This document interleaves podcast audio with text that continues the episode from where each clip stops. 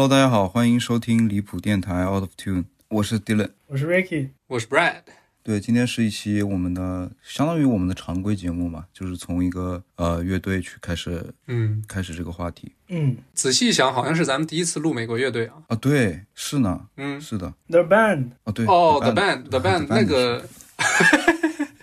但 The Band 不算是咱常规节目，是一个 crossover，对吧？嗯嗯对，相当于聊了个电影。嗯，那咱这次就正儿八经聊一支美国乐队。其实聊 Velvet Underground 感觉挺挺对的，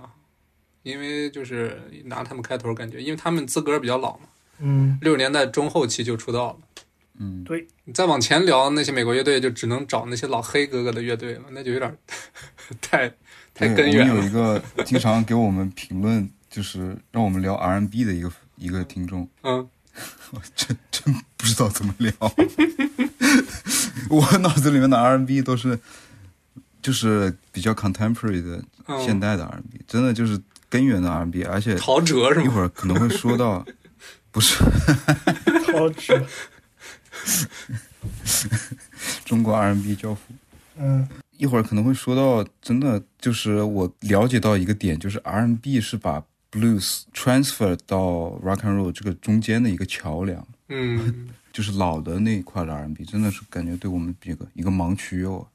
也是我的一个盲区。那我们回归，就是说我们这一期为什么会选 Velvet Underground？我总感觉这个是相当于我们聊的乐队里面最没有商业上成功的一个，嗯，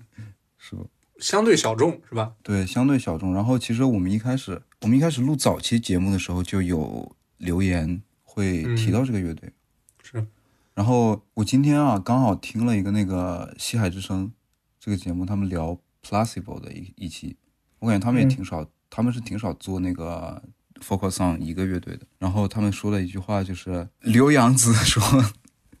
刘洋子说他这期节目的相当于就是录给同样喜欢 Placebo 的听众，然后告诉大家我们有一个共同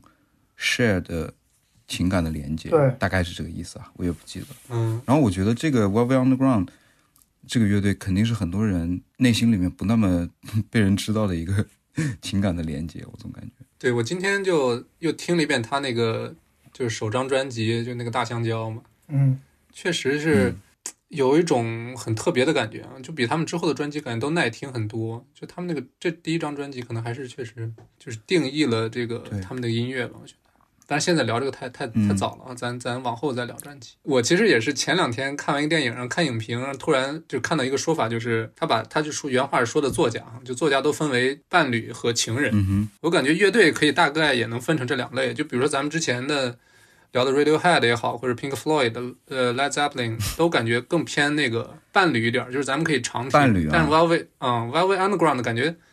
反正给我的感觉是我一直是十几岁刚听的时候那个概念，就是情人的感觉，你知道吗？就是接触的不深，对，接触的不深，但是但是给你留下了一个很美好的印象。对，不管是那个 Pale Blue Eyes，还是就是他们其他那些歌，就感觉是那个年纪的，就某个暑假的下午在在听会很舒服那种音乐。那你都说到这儿，聊一聊，就是你们第一次听地下丝绒是什么时候？是是什么样的场景，什么样的感觉？我可以先说啊我可以对 Dylan 先先说我这个我这个印象还挺深刻的，因为听到这个乐队的第一次，甚至跟我很多听到其他音乐人的第一次是从一个来源，而这个来源就是 Joyside 的主唱边远。以前嗯做过一个网络电台吧，叫企微电台。嗯嗯，有人有人知道这个吗？就这期节目加上上期节目，就体现出来这个 Dylan 是 Joyside 的这个死忠粉啊。嗯对，我觉得其实就是相当于是我们不常不是经常说你，比如说你做 digging 的时候，怎么样去摆脱算法的推荐，去找到更多好的音乐，都是顺藤摸瓜式的，对对对，从从一个流派啊或者相同的音乐人和他的这种网络去出发。但我感觉我就是边远或者 Joyside 给我的感觉就是你是跟对了一个大哥，然后你知道他品味好，所以他放出来的东西往往都都特别能够去欣赏。嗯包括从感觉从边缘的这个电台里面，我还听到了谁？我感觉好像还听到了那个 Leonard Cohen，嗯呃，听到了其实他他经常会放那个 The Beatles 啊，像这种比较经典的摇滚乐，所以就是就当时是领着我去往前找这些音乐。然后我记得当时他好像放的要么就是 All Tomorrow's Party，要么就是 Venus in Fur 嗯，啊，这个记不太清楚了，反正但都是那种一听就会喜欢的音乐。就是一听就特别抓的，你就对，总感觉这个气质特别不一样。然后后来了解的更多的之后，就感觉迪亚斯隆的音乐就是给你一种四两拨千斤的感觉，你知道吗？对，因为他们的音乐往往都相对同年代，或者说相对后来其他的乐队编曲啊，或者他用的用的各种东西都特别简单，嗯，但是他的声音的气质就特别的不一样，很独特。嗯，其实就是说直白点儿，就偏小清新，在那个年代是吗？太不小清新了，我觉得是吗？太不小清新了，全都被禁播了。小清新，你见过被禁播的小清新吗？就他他用小清新的那种曲调去唱那些很那个啥的东西。对，确实是是有一种这种感觉，就是他就是那种不动声色的感觉，总感觉。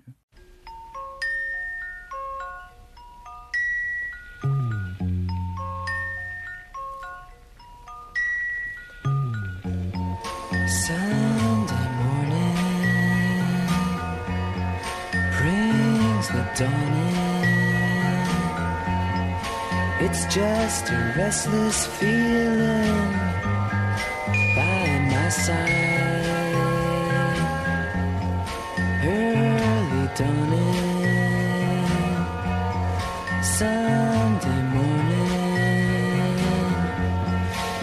Just the wasted years so close behind. Watch out, the world's behind you. There's always someone around you who will call. It's nothing at all.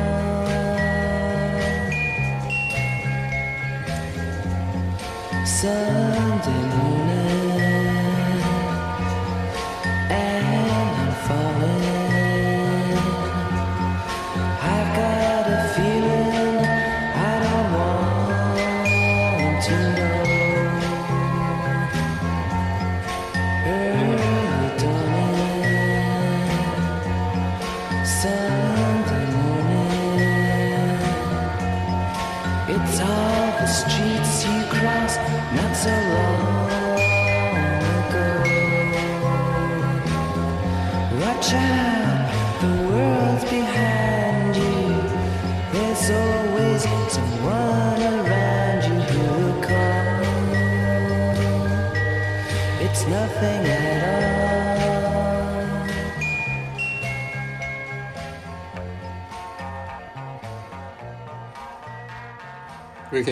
我呃，我听这个乐队，其实我觉得也是蛮早的时候听摇滚乐，也是相当于算法推荐吧。然后我第一次听应该是那首《Pale Blue Eyes》，就是他们最有名的那首歌。而且我一开始听，而且听的不是他们唱的版本，应该是唱听的别人翻唱的版本。就这首歌有很多人都翻唱过。然后我觉得这首歌很好听，就是找了这个乐队，这个乐队之后也陆陆续续听了一些歌，比如说《Heroin》。Sunday Morning 之类的这种歌，然后当时也像你们说的，我觉得最显著的一个特点，或者给我的印象最深的一点，就是他们的歌都非常简单。比如说，呃，Heroin 那首歌就是特别特别简单，它可能就一个和弦一直在重复一两个，但是呢，它有一种呃能量的积蓄，或者说它一开始是。很轻柔的，比如它是很慢很慢，像从很远的地方过来的那种，然后到到一个高潮，它突然节奏加快，然后就像能量爆发出来那种感觉，所以就是一种，是就感觉刚开始是前戏，后来就高潮了的感觉。对我觉得就是一个把把音乐做的很很简单，但是他的情感表达又丝毫没有打折的那么一个感觉，这是我听到他们歌的第一感觉。然后还有一个感觉就是觉得他们 Lou Reed 他。的演唱跟或者 Nico 他他们两个有时候唱的时候，给我感觉就是嗯很深情很浪漫。你说 Harry 那个歌之前刚好像就是有一个乐评人嗯说这歌就是它中间不是有个很明显的提速嘛，就像一个火车，然后就冲着你嗯。冲过来，然后把你撞飞，然后就怎么怎么都停不下来，啊，逐渐走向失控的一种感觉。是。下一位。我第一次听，或者我第一次知道 l o r e 的这个人，或者 Velvet Underground，应该是我小时候看了一个电影，嗯。我现在回忆起来，就我我是其实是好多音乐的那个东西都是跟电影里头来的嘛。然后那个电影其实不是多好的一个电影，是零九年那部叫《冒险乐园》，就是那个社交网络那个男主杰西·艾森伯格和那个现在那个小 K 就暮光女演的一个挺挺就是如果听众你已经超过二十岁了，就不用去看这个电影了，就挺二逼的一个青春片儿。挺二逼的青春片儿，但是呢，这个片子里最大的一个设置就是死侍那个男主叫瑞恩·雷诺兹，他演了一个就是三十多岁但是一事无成的一个音乐家，他成天把娄瑞的挂嘴边儿，说娄瑞就是我的英雄，然后他他是最牛逼的，然后然后这电影里边也用那个 Pale Blue Eyes 那个插曲，你就能想象一下这这首歌放在一个就是两个十几岁的人谈恋爱那种电影里边是哇是无比合适的。给几个慢镜头，给几个那种特写啊，眼睛啊、嘴唇啊什么的，就就很到位啊情绪。然后我就开始去去查去听，然后就其实对这个乐队第一印象，还是其实对 l o r 的第一印象是他七十年代就是单飞之后第二张专辑《Transformer》的那个封面，就他脸煞白，然后眼睛是两个黑眼圈，就跟这个新 Perfect Day，新版之对，就跟新版那个蝙蝠侠的造型一样。就是那个那个形象，就让我印象很深刻，然后就一直就会断断续续的，有时候会找来听，也是像刚才这个 Dylan 和 Ricky 说的，像比如说 Heroin 啊，或者是 Sunday Morning 这首这这这这歌就就听的很多，也是我高中经常听的那些歌吧，但是确实没有系统的就是按专辑的顺序挨个听一遍下来，嗯，确实挺可惜的。 as my mountain top. Thought of you as my peak. Thought of you as everything I've had but couldn't keep. I've had but couldn't keep. linger on. Your pale blue eyes. Linger on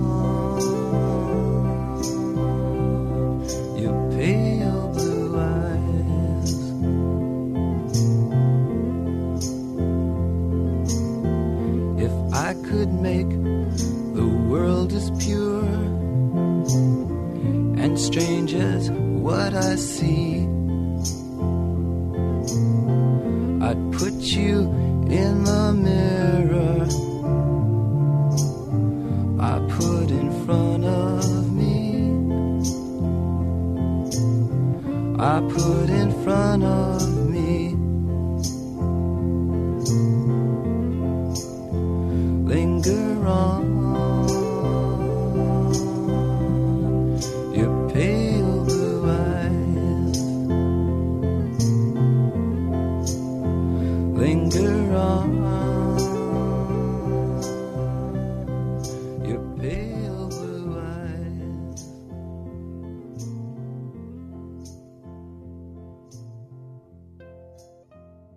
实我刚刚只说了，就是我怎么接触到这个乐队的。然后后来我想了一想，我应该是听了之后就立马去找这个呃《大香蕉》这张专辑来听。然后我好像买了 CD，后来慢慢的也会去读他们一些歌词和他们所讨论的主题。嗯我现在根据我自己现在的脑子里面的那个，我今天早上去准备的时候，怎么样去概括我当时听到的感觉，就是清冷，然后粗粝、混乱、堕落嗯这种关键词，就像一个经历了很多烂事儿啊、破事儿的一个边缘人，嗯终于就是有了一个喘息的机会，就 no rest for the wicked 嘛。嗯，然后他在等待第二天早上太阳出来的感觉。因为我我总感觉就是他们虽然讨论的这些话题，我们等会儿会说到，就是比较阴，就是相当于是社会的阴暗那一面。我总感觉他他的这个叙述或者他想传达的东西特别的温暖。对，但是一看词儿，觉得发现啊，原来不是那么回事儿，是吧？我我其实是觉得他知道还是这这么回事儿，但是他他用的方式会让人觉得很温暖。嗯然后还是就介绍一下这个乐队吧，这个乐队的经历啊，嗯其实挺简单的，就是两个人最开始相识，我们经常在说的《地下丝绒》里面的双子星嗯 Low Reed 和 John Kell。Low Reed 是从他是一个文学系，雪城大学的文学系的学生，不知道听众里面有没有 Low Reed 校友？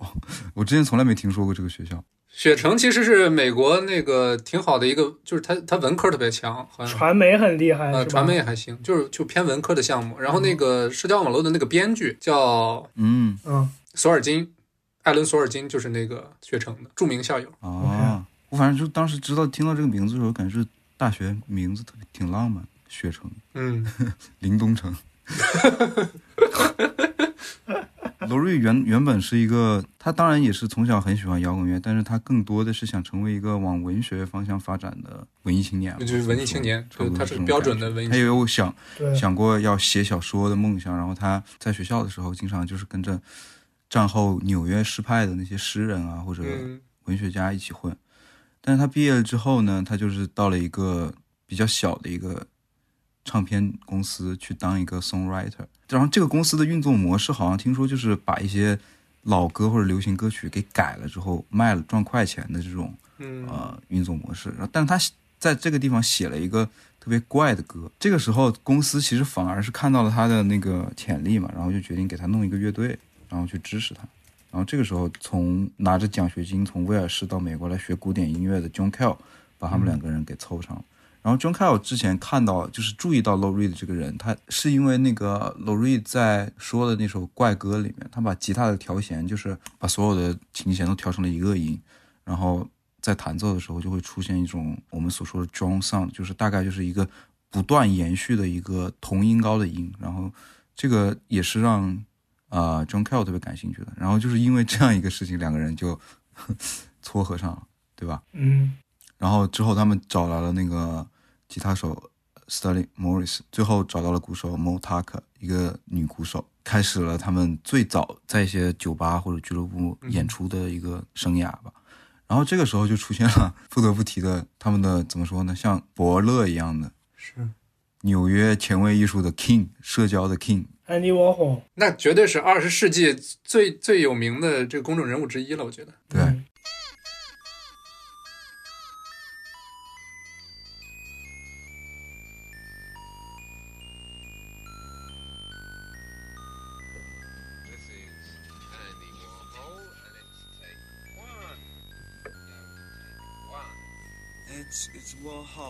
actually. What did I say? Hole. It's hole. As in holes. What? Andy Warhol. Andy Warhol. Like hole.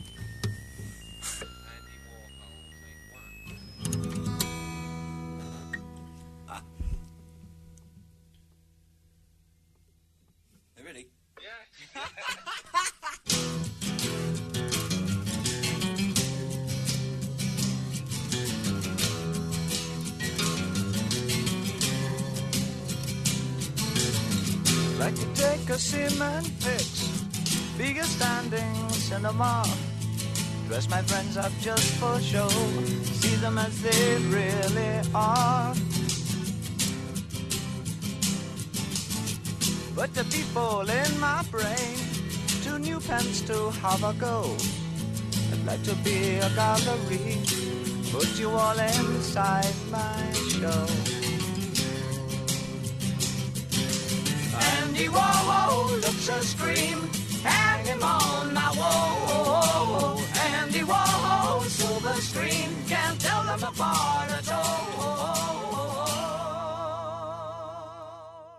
然后，对我感觉 Andy Warhol 就是看中了他们这种气质吧，然后决定把他们签下来，签到自己的。其实也不是说签到自己的公司底下，他好像没有做过唱片公司，他只是就是说我当你的 manager，然后你可以去他那个臭名，不是臭名，臭名 说，是哪个 The Factory 吗？对，因为因为其实我说实话，我对本我本人对 Andy Warhol 这个人没什么特别好的评价，嗯，为啥呢？因为我觉得我总感觉就是在通过对他的了解，首先我对他的作品不是很感冒。嗯虽然说我知道他是他所他所传达的那些东西，包括就是，嗯、艺术可以大大量的生产啊，这种反对之前的打破之前的艺术的模式，但是就是我对他的产品就嗯，哦，我对他的作品就还好。哎，其实这个地方说产品好像也没什么问题啊，对，说产品没问题现在的语境。对下来说。嗯然后我感觉就是他这个人，哎，怎么说呢？我就感觉他做的那些事情，包括我之前看的那个电影叫《Factory Girl》，嗯我觉得他就像一个巨大的吸铁池一样，把纽约城市里面这些很很直白的欲望啊，不管是想成名啊，或者想各种各样的欲望给吸过来。嗯，他算是把当时的一些特别偏亚文化的一些人吸引到自己身边了，然后聚集在那个 The Factory 里头，可能也是给自己找一些艺术灵感之类的。我觉得可能有这方面的需求。但是在在在他的 factory 里面，感觉大部分工作人都没有一个很好的结局，下场，然后嗯。总感觉他是有一种在利用这些年轻的美好的人，或者有一点破碎的人，想就是在利用他们的感觉。就我我自己的那个想法，嗯，也就是说你，你觉得这个 Andy Warhol 给这个乐队带来的，其实跟咱们上上期聊的那个 McLaren 差不多，是吧？啊，没没没有没有没有没有，这个这个不是我我只是说我针对 Andy Warhol 这个人，我对他的印象。嗯一会儿我们会说到 Andy Warhol 跟这个乐队，就是他找到了他相中了这个乐队之后，也通过自己的 connection 嘛，因为把、把他给他们签了唱唱片公司，然后也出了钱给他们录制这个我们第一章所说的大香蕉这张唱片。嗯，算是天使投资了，天使投资人。对，我觉得就是像一个伯乐一样。对我这边可以稍微，我我这次也准备了一些，稍微查了一下这个 Andy Warhol 他他的这个生平啊，他他其实是一个东欧的一个移民，后就是他算是个二代移民吧，他是二八年出生，你像二九年就这个这个大萧条了，开始。小时候肯定是就很穷苦。但是这个穷人家的孩子挺争气的，他后来刚才不是那个娄瑞的是雪城吗？这个更牛逼。哦，这个安利沃好，他上的是卡耐基梅隆大学，嗯学的艺术，然后后来呢，他本来去当了高中老师，但是听了朋友的劝，然后去了纽约，然后一开始是在时尚杂志里面做一些插画之类的，就是一些艺术作品。嗯其实我觉得他这个到纽约的，然后第一份工作就是给时尚杂志打工，也造成他后期对一些，包括他童年的经历吧，造成了后期对艺术和商业的这种敏锐，对对对，一个是敏锐，一个是对对商业或者对财富的一种怎么说呢？就他他还是挺偏商业的吧。比如说刚才咱们拿他的艺术作品，如果说产品的话也 OK，就他挺会自我经营的。然后他成名之后呢，也变成了这个纽约的一个社交达人啊。我就说他是纽约当时六十年代、七十年代整个艺术或者文化场景里面的 king。画事人，嗯 你也感觉就是，如果 Andy Warhol 在在现在的话，他肯定是一个大 V，是吧那必须的。巨大的 influencer，就是那种用自己的话语去决定潮流的这样的人。当然，就是我说我说的刚刚就只是我对他的那个印象，我我一个很主观、很主观的印象。嗯，你没有办法否认他是一个很伟大的艺术家，然后他所推动的这种阿万嘎的艺术运动，也对后面有无数的影响。是，这个这个是我必须要说的，不然我怕我会 被喷死。嗯然后我们刚刚就说到那个说到哪儿？哎，他们就录唱片了嘛？对，录了第一张这这张唱片。嗯其实你们你们在听那个 Velvet Underground 的时候，就是结合他所处的那个年代，你们会觉得他们音乐所呈现的样子是没有有一种没有源头的感觉，就是不知道是为什么会做出这样，，对很迷。对你这么一说，我确实有这种感觉，就你很难去拿当时现有的一种音乐类型来定义他们，或者说去把他们的音乐往一个特定的特征上靠，就是对。没有办法做出这样一件事确实。情。嗯，我这次查的时候，我才发现这张专辑其实六六年就录好了，六然后六六六七年左右发的。你像那个时候，那个 Sergeant Pepper 还没发呢 sargent Pepper 是六七年嘛，我就就这个时间点我还挺震惊的。嗯，你知道为什么吗？因为他们是录了唱片，那唱片公司不知道拿他们这这张专辑咋办，然后就一直拖着没发。这确实很很神奇。但是就是说到说到他们的来源的这个问题，然后我确实挺感兴趣，就是是什么样的 influence 去促使一个音乐人变成他现在这个样子的。然后其实确实，我们之所以说他没有来源，很多时候是因为我们把目光局限在了摇滚乐这个 genre 里面。嗯，对对，看，我觉得到现在，我就是做这做这个节目之后，做了一些功课之后，我觉得一切都变得很很明晰了很多，就是嗯，你知道吗？因为首先我觉得，呃，说 John Cale 吧，John Cale 这个这个人，很多时候我觉得他是他是被忽视的一个人，嗯，因为 Low Reed 后来成了真正的摇滚明星，或者说一个文化偶像。嗯但是我觉得 John Cale 他，因为他只参与了前两张专辑的那个创作，但是 John Cale 他是个怎么样的人？他是一个科班出身的一个比较学院派的一个嗯古典音乐乐手，但是他感兴趣的东西，那那可都太神了。首先就是他自己说他很感兴趣，跟他名字很像的一个人叫 John Cage。OK，你知道这个人是干嘛的吗？John Cage 他最有名的一件事情就是他的四分三十三秒嘛，那个就是他是一个古典的音乐人，然后他的四分三四分三十三秒就是他坐在一个那个钢琴前面，他什么没有弹，他就坐在那，然后把这个场景给录下来，就变成了一个作品。那这个作品它是什么呢？就是这四分三十三秒之间，你所有每个人听到的不同，根据这个场合里面发出来的没有预测、没有计划的声响，就是他这四分三十三秒的作品。嗯然后这个四分三十三秒这个时间是怎么来的呢？这哥们儿特别喜欢周易，因为我们东方的神秘力量。嗯，然后这个时间是他用周易算出来的。牛啊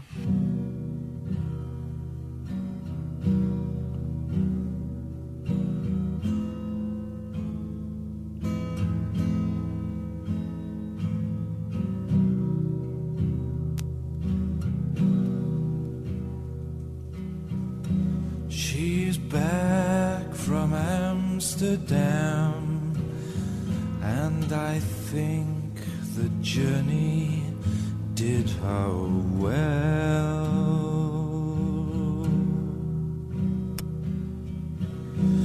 Her face has lost its touch,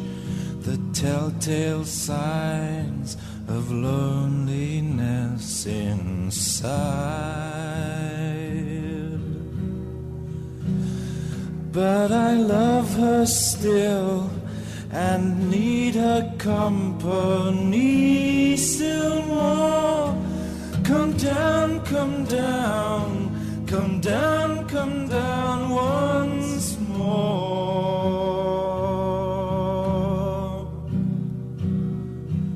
And I think the journey did her well.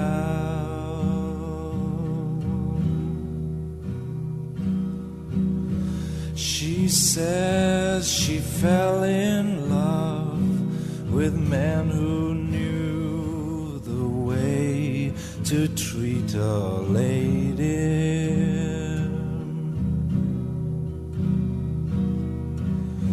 Her life has settled for the best of things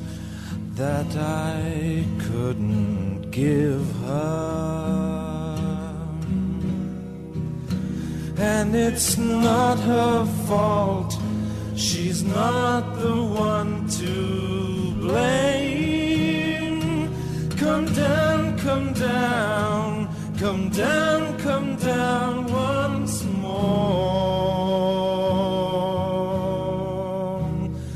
And I do believe the journey did her well. Yes, I do believe the journey did her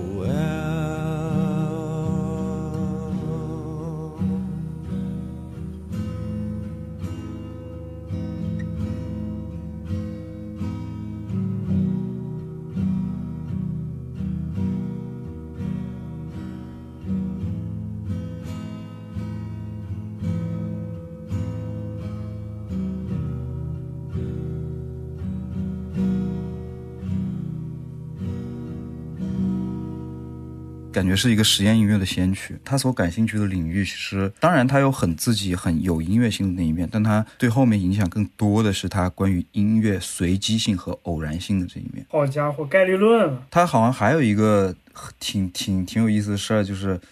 忘了是怎么样，反正就是一个房间里面是随机的去生产一些数字，然后他随机的数字对应不同的音，然后他把这个音弹出来。哦，哎，我觉得这个事情就让我想起来，就是你看那个年代的前卫音乐，或者说是比较实验性的音乐，他们就是像这个人，他就把冰冷的呃数学或者说是呃嗯，风水、周易这种东西，跟呃我们所说的我们熟悉的人文社科这些东西完全是不沾边的，就是两个对立面的，类似于这种情况的两个东西给它融合起来，就是类似于一种跨学科的研究。就像我们前几天在听众群里聊的那个事情，一个程序员他去把 Radiohead 的歌给写了一个程序给评评分，就是呃排名他的悲伤程度。我觉得这种事情就很有意思，对吧？就 call back call back 我们第一期节目了。啊，对，这人给我感觉就是听我们第一期讲 Radiohead，可能就一下一下就想到了跟跟 Johnny Greenwood 的背景是比较像的，也是科班出身，也是个 multi 呃 instrumentalist，然后也很有才华，嗯然后也很早就厌倦了传统的音乐的条条框框的束缚，开始喜欢实验音乐，自己搞一些很前卫的东西，对吧？嗯，对，呃，同样来自大英帝国，哦对对他威尔士，对听上去不像是个美国音乐人会干的事儿。说实话，，然后再说 John Cale 的另一个很大的 influence 就是他真的是跟他们一起工作过的，就是叫一个叫 Lamont Young 的一个呃音乐人嗯和他所做的一个叫 Theater of Internal Music，这个这个东西其实就是我听那个张守望他说过这件事情。你听的张守望，没有我张守望跟你节目里面张守望说的，张守望还就是跟那个 John Kell 他们这些人就是很很多面对面的接触。他们不是做过一个表演吗？在当时在中国，对对对对对对。哎，我我就想说，你提到张守望，我觉得 Cassie Cars 他们有些歌其实听就是听感上来说，跟地下丝绒还蛮像的。对因为就是歌很简单，张守望不是很喜欢 Low Reed，嗯，然后那种对吧声音声音的质感，因为对因为那个 Sonic Youth 如果没有没有没有地下丝绒就不会有 Sonic Youth，如果 没有 Sonic Youth 就没有 Cassie Cars，是这么回事，我感觉这么回事。哦，这辈分辈分已经出来了。嗯，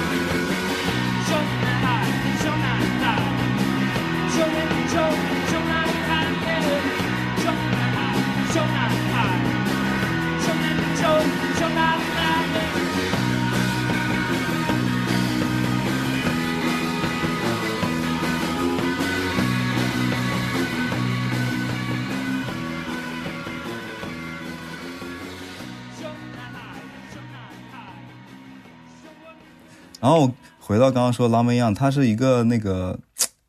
怎么说呢？应该是极简主义作曲这一块的，至少是从那个纪录片或者从各种采访里面说，他比较 focus on 的一个领域就是那个怎么样用单音去做音乐，就一直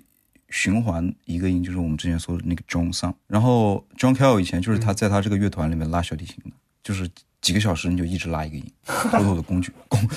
音乐工具人。但是呢，就是这种呃感觉就是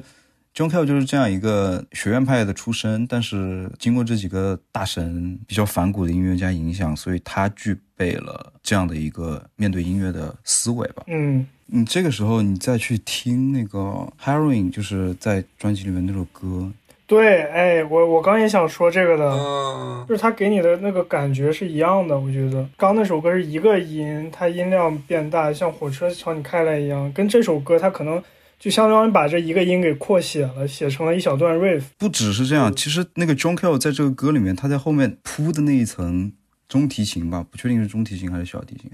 他一直就是在演一个音，大概就是这样的一个点。所以我感觉就是 John Cale 嗯他给嗯迪亚斯隆带来的就是这种具有实验性，然后比比较在做音乐的这个基本的方法上就比较不一样的呃一个感觉。我觉得这是 Well Underground 它至少是在 John Cale 在乐队中这段时间的一个气质的一个来源。说完这个 John Cale，那就这个乐队双子星剩下一个人，就是我们熟知的 Lou Reed。你觉得他在乐队里扮演的是一个什么角色呢？其实我在那个了解这个人的时候，在音乐上好像没有感觉到太多的，就是他在音乐方面那个他所受到的影响。反正我只知道，就是说他从小都特别喜欢 R&B，但我觉得他好像比较喜欢 Bob Dylan 那那那一挂的音乐，就是 folk music。嗯我觉得 Lou Reed 这个人给地下丝绒带来的，更多的是他作为一个词作者和一个 songwriter，他带来的他所带来的那个怎么说呢？他自己个人的特质。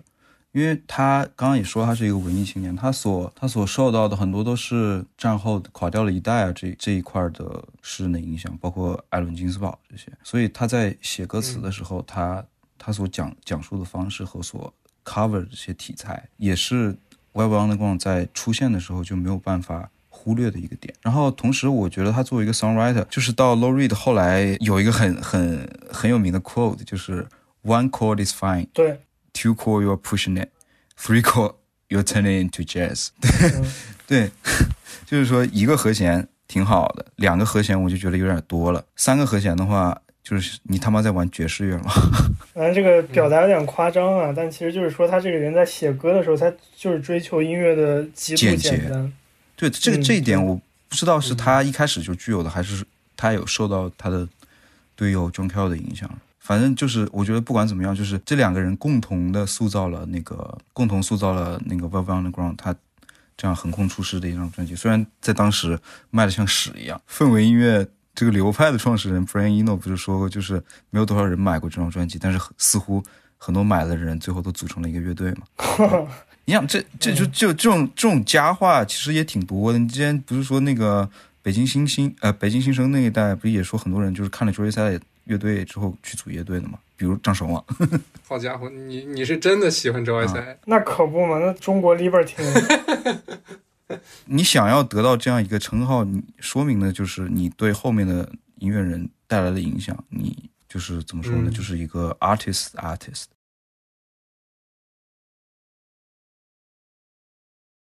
还有一件非常重要的事情忘了说，你扣寇是吗？对，就是我们刚刚说到，Andy Warhol 相当于是作为地下丝绒的 manager，想要去把这个乐队推到前台去。一开始他是在 Andy Warhol 做的那种多媒体的表演嘛，不可避免的塑料爆炸，类似于这样的一个名字。然后他们当时我觉得。他们对这样的没有办法去界定是什么样艺术形式的表演，有一个特别浪漫的词叫 happening，就相当于这个就是他们生活的常态。就话说回来，其实也得感谢这个安迪沃霍尔。我觉得如果不是他以一个艺术家的身份去去看待这支乐队的话，其实第一张专辑肯定也很难去实现嘛。因为你像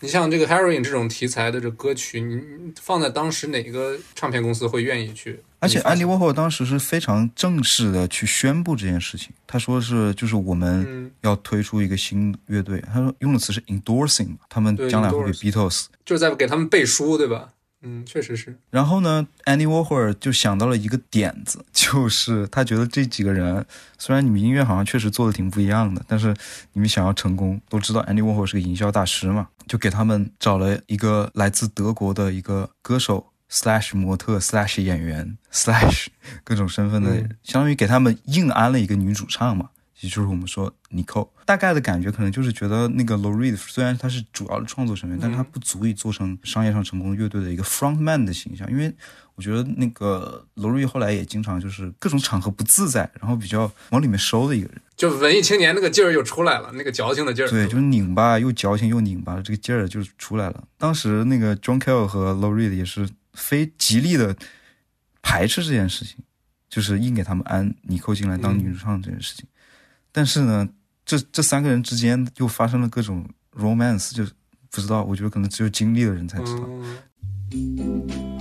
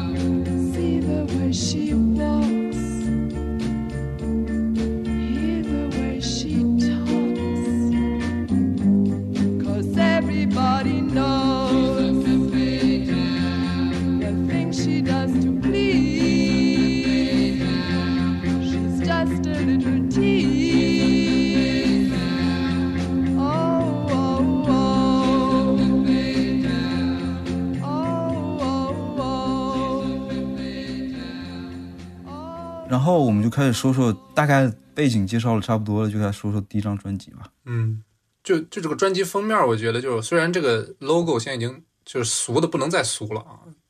尤其前两年不是优衣库哎，我还买了那件衣服呢。T 恤是吧？啊，对啊，但是回头想想，这个你不得不说，这个安迪沃霍尔确实有有两下子啊。对我们做我们做 market 的人就要这种爆点事件。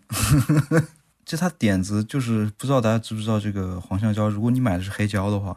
这个香蕉是一个贴纸，有行小字儿，就是说 peel slowly and see，慢慢的把它撕下来，然后看看里面有什么。就是我觉得就是其实是一种挑衅的一种感觉吧，相当于是你可能大概想得到、你想你想撕吗？你想撕你就得买，是吧不？是我，呃这这感觉也是一一个点啊，都被他玩明白了。但是就是我想说的，就是对一个当时相对来说主流声音都很保守的美国，大概就是把这种有很明显的性意向的东西放在这么大一个放在上面，然后还很 proactive 的去让你去有一种挑逗你的感觉。但是其实你撕下来，里面真的就是一根粉色的香蕉。对，这个是他们在纪录片里面说当时的 idea 就是这个样子。然后这张专辑上面也 没有任何字，只有安迪沃霍的一个署名和刚刚我们说的这张小字。虽然我们现在就是这个专辑当时发的时候是没有名字的，对，应该我们现在叫它 The Velvet Underground and Nicole。嗯，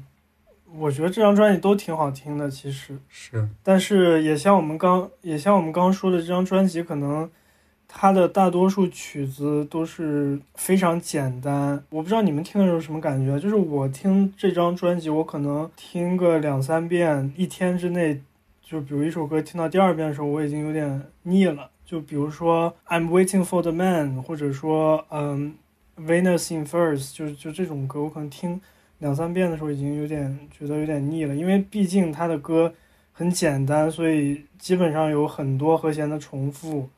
嗯。这种感觉。鲁瑞子他的唱法，我觉得也是那种像你刚刚说的，他喜欢 Bob Dylan 嘛，他的咬字我觉得跟 Bob Dylan 是有点像的，包括刚刚我们听那个 Heroin 里边有一些，嗯，他每个每个单词最后他要再使劲咬一下那种感觉，我觉得听起来是稍微有一点点，就是有一些单调，我是今天刚又听了一遍，从头到尾。嗯就我我的感觉跟 Ricky 刚好相反，我觉得这是能就是当背景音乐，就是一遍一遍放一天的、那种感觉的专辑。就可能 Ricky 他听歌是比较投入的那种，我是那种半听半不听，比如说我边查资料边干点别的，然后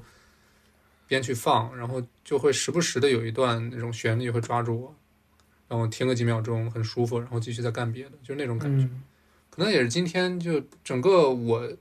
可能心情比较放松吧，这边刚放假，然后天气也不错，嗯哼。就可能也是我前段时间不是咱刚录完 Led Zeppelin，就是听那种特别重的音乐，实在是听的耳朵有点疲惫了，然后突然听这个《Velvet Underground》这张 and Nicole 这张专辑，我就觉得很舒服，嗯，就很解压的那种感觉。嗯，Dylan，不知道该怎么说，就是整张专辑的听感，我我我也是感觉就是可以一直放，但是很很容易就是迷失在里面，你知道吗？对，你就忘记自己听到哪了，因为我觉得他们的声音就有一部分的非常的催眠的那种感觉，mesmerizing 的那种感觉。是有一点这么一说，嗯，一方面就是他们刚刚说的，就是很多时候它是和弦的进行是比较单一的，所以我到后来我很多时候去听这个听这张专辑的时候，很多东西都放关注在他写的歌词上。嗯哼，对我觉得，嗯比如说《Heroin》这个这个这首歌，我觉得真的是太有那个垮掉派诗人的那种感觉了。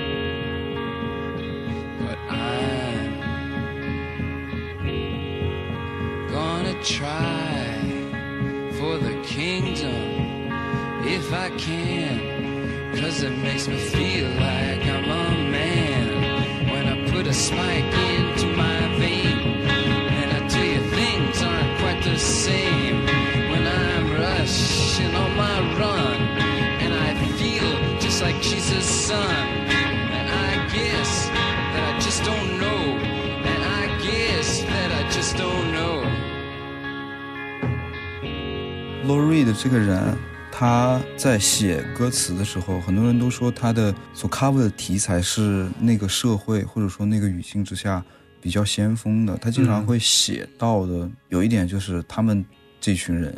包括地下丝绒本身，还有包括我们刚刚说到纽约诗派的这些人，他们跟当时的格局相当于来相相对来说比较格格不入，因为当时好像是嬉皮运动的那个年代吧，但他们是极其反对嬉皮运动的。东西海岸之争，总感觉西西皮运动是西海岸开开始比较多，是吗？啊，对啊，基本在加州吧，反正我老跟把西皮士跟加州联系在一起。天气好，嗯，很多时候看个天气都 看那种气候都感觉出来。这对啊，纽约冬天下这么大雪，这么冷，你吸吸皮吸得起来吗？然后他们他们就是很讨厌那种所谓的回归自然啊，那种田园诗感的东西，他们更爱的就是飞速发展，然后嘈杂不堪的纽约的这种城市生活。嗯但是有一点跟当时那个年代的思潮来说是比较相像的，就是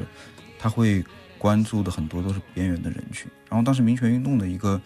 一个核心就是 the other half 嘛，就是那些平常阳光照不到的那些人，不管是黑人还是 LGBT 群体。对他相当于很多时候是在挑战固有的那种 religious 的社会标准，所以他在比如说这首歌里面，他弹的整个歌的名就叫海洛因，对吧？对，当然这个这个也也这这也是他这个人非常重要的，也是他生命中非常重要的一部分。就是路瑞的这个人，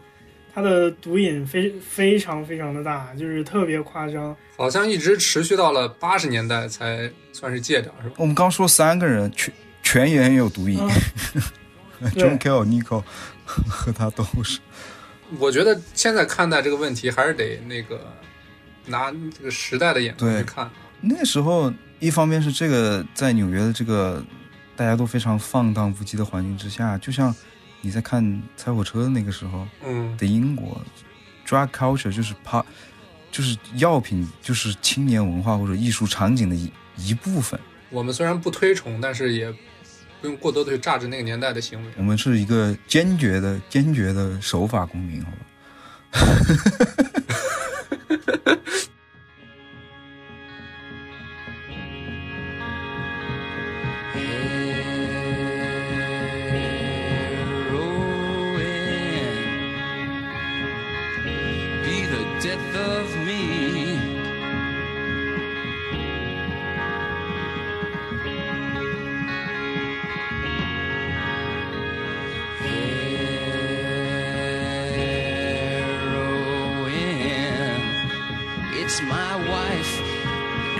my life because a maina to my vein leads to a center in my head, and then I'm better off than dead.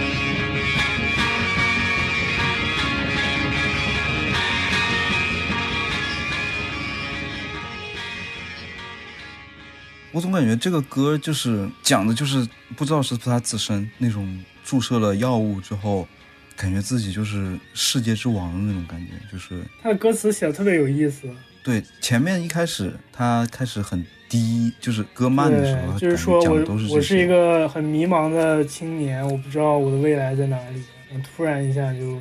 我是 Jesus Son，对，然后我觉得就是这些词啊，try try for the kingdom 嘛，Jesus Song 就很有那种垮掉派式的那种感觉，那种很疯狂但是很大的那种意象。嗯，包括艾伦金斯堡也经常说什么宇宙里面巨大的燃烧的罗马蜡烛之类的，就是会给我这样的一个联想。但是到后来的时候，他展示出来的就是那种他没有办法摆脱这件事情，但是很无助的那种感觉。对，对，对。然后我觉得这首歌它的整个的起承转合，包括它整个你听下来给你的感觉，就是像我们刚刚说的，一开始他可能很低，是一个很迷茫的青年，然后可能他服用药物之后，然后节奏就变快了，他这个时候就觉得意气风发，觉得自己是上帝之子，对，然后持续了很短的时间，这首歌又慢了下来，鼓点又慢了下来，然后一直是这样一个反复的状态。我觉得就是，呃，可能是他那段时间药物滥用、毒品上瘾的那段时间的一个，呃，真实的心理状态吧，真实感受。对，就是你的嗯。喜、喜怒哀乐，包括你的精神状态的起伏是不受你控制的，你可能一会儿呃狂喜，一会儿但又是十分的低落，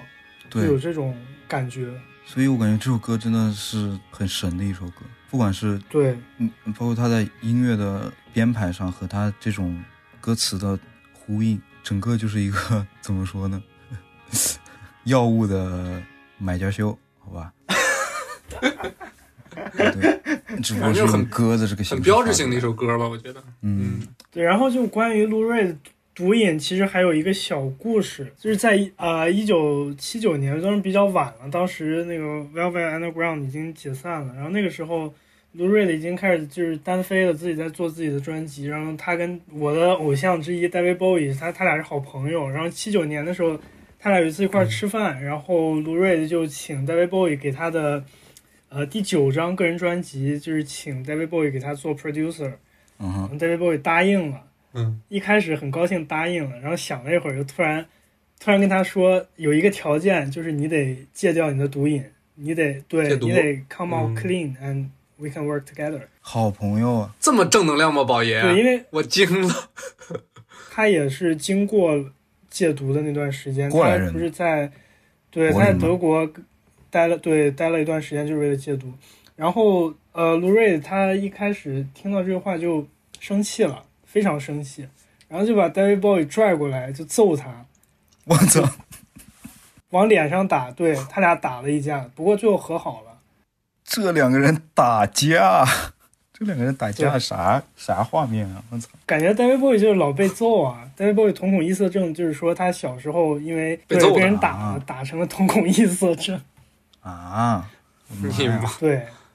很惨啊，老被打。就说到这里，提到 David Bowie 跟 Lou r e 两个人的私交，其实我还想提一句，就 David Bowie 很喜欢 Lou r e 这个人，而且在他本人的采访中，他也对 Lou r e 的写歌的方式和创作的那种角度表达了赞赏。就是在他的采访中，他的原话说：“Bob Dylan 为当年的流行歌曲的创作添加了新的东西。”那在此之后，Lou Reed 就是为歌曲的创作中加入了类似于波德莱尔或者说兰波那种诗歌文学的那种美感，把那种浪漫、忧郁或者黑暗的东西放到他的歌里。David Bowie 就很欣赏 Lou Reed 的创作里的这个特点。而且在一九九七年 David Bowie 五十岁生日的时候，他办了一场演唱会，然后请到 Lou Reed 来做他的现场嘉宾，然后他们一块儿唱了两首歌，一个是 Queen Beach 还有一首歌就是 I'm Waiting for the Man。我们一块儿来听一听。 King of New York himself, Mr. Lou Reed. L O you, this man.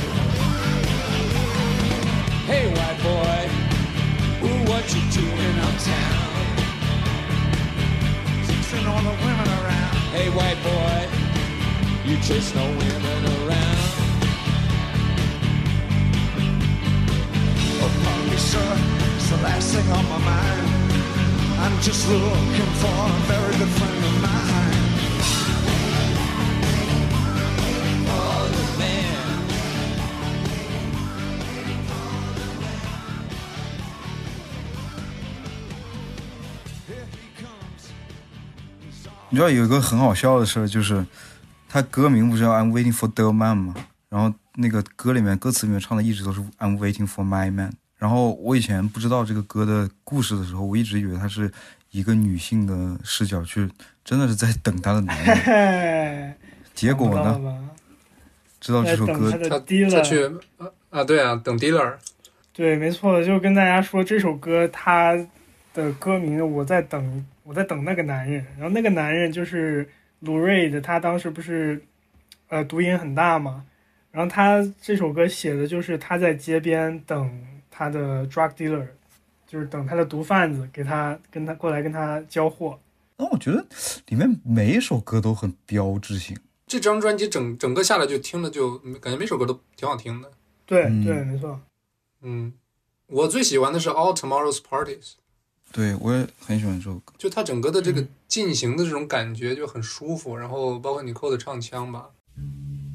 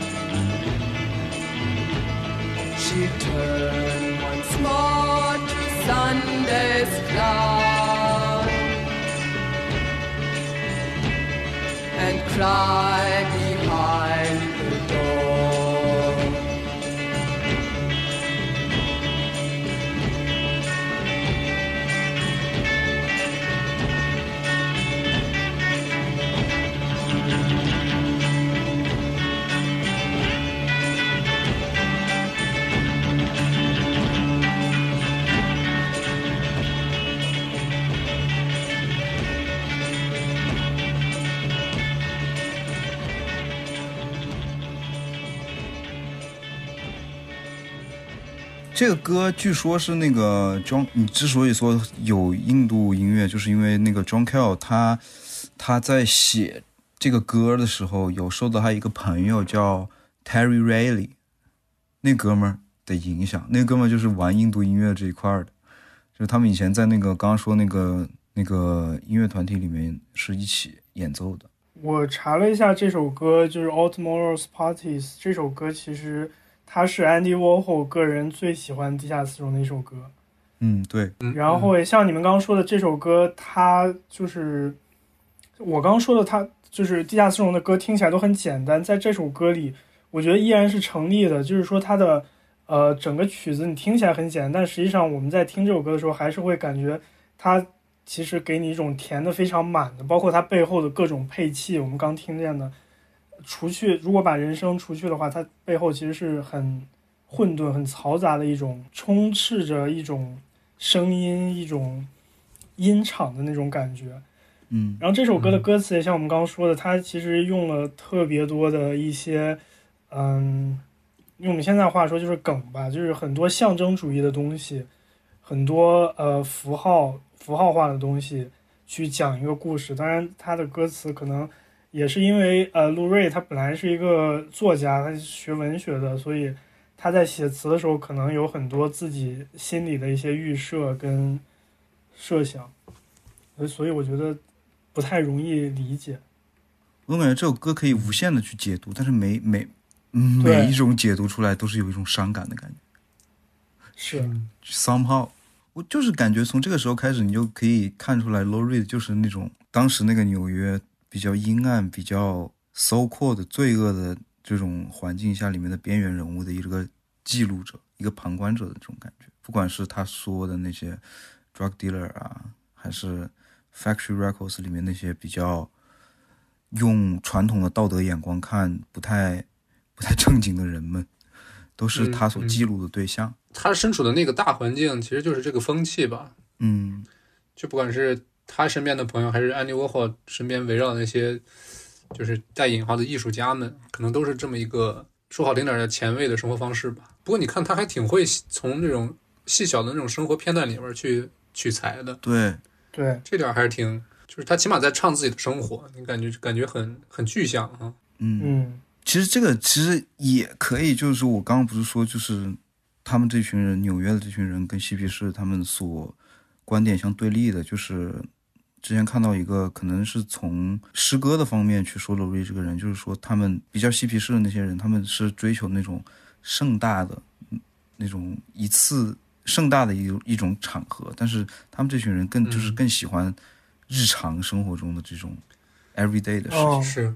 对，我记得咱们当时看的那个纪录片就是《The Velvet Underground》，嗯。嗯哼，然后那里边好像也就是一个当时安迪沃霍尔身边的工作人员也说过，就是当时安迪也是特别讨厌嬉皮士那种就是乐天啊，就是傻，就是怎么说呢，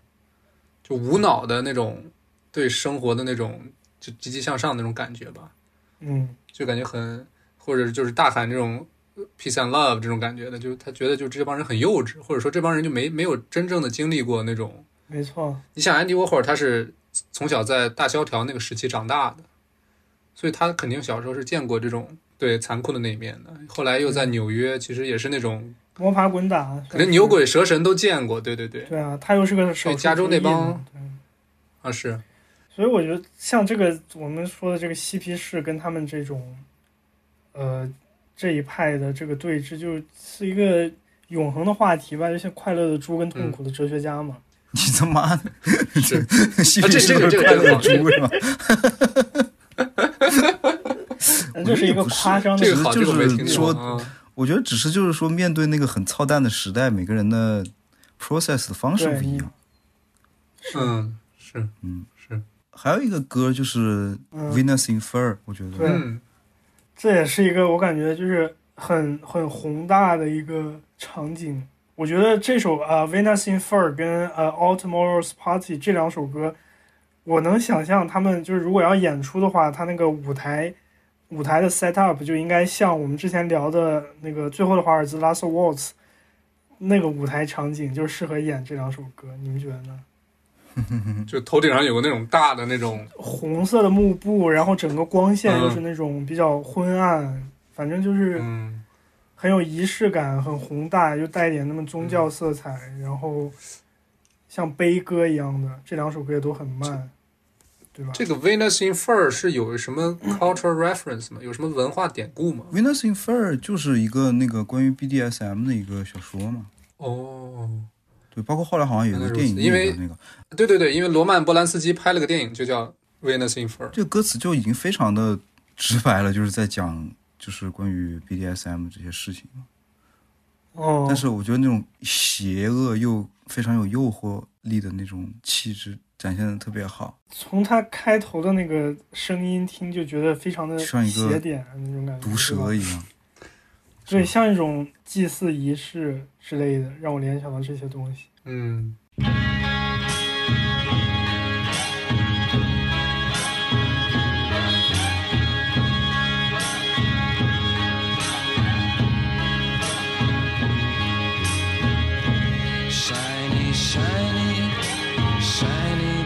Of leather. Whiplash, girl child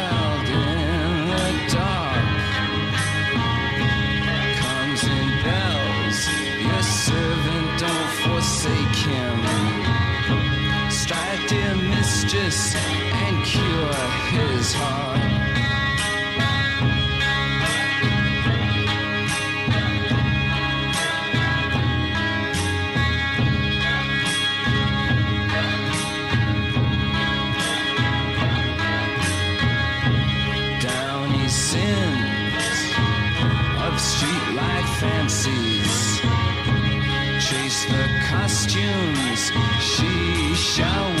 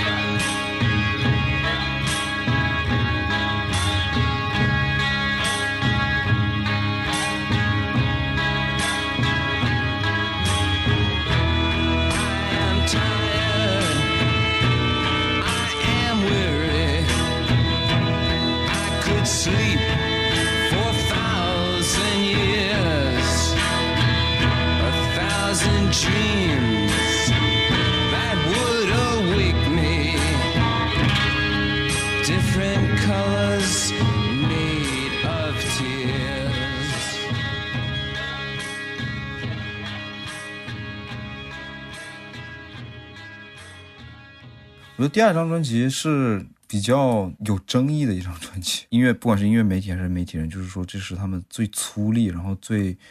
狂暴，然后难以入耳的一张。这首歌感觉很多很多人都因为这个里面没有什么后来比较有名的歌，所以感觉很多人是忽略了这张。但是也就是在这张专辑之后，那个 John Cale 和 Lori 两个人之间就是因为各种原因吧，然后闹翻了。相当于是 Low Reed 联合剩下的几个队员给 John Cale 给炒了。哎，但是这个时候他们还是跟 Andy Warhol 是合作的状态，是吧？哎，好像这个专辑开始他们也把 Andy Warhol 给炒了。好像是 Low Reed 把他给炒了，是吧？对，呃，我记得好像就是说我他看到的故事是坐下来谈了一下，然后最后啊谈、对谈出来的结果就是 Low Reed 决定把他给炒了。不是特别讽刺，好像是安迪沃霍尔说，就跟那个罗瑞的语重心长的说，你要想清楚，你到底要做什么，你到底要就是要成为什么样的艺术家，然后你到底要走什么样的路。然后罗瑞得想了想说，那你滚蛋吧，我不需要你了。就体现出是 Reed 这个人非常难相处，就是感觉这个人就是年轻的时候确实有点做人真的非常奇怪的一个人，包括包括就是在纪录片里面有一个他很亲密的人，忘了是他的前妻还是他姐姐哈，形容他就是说他这个人就是在任何的场合都会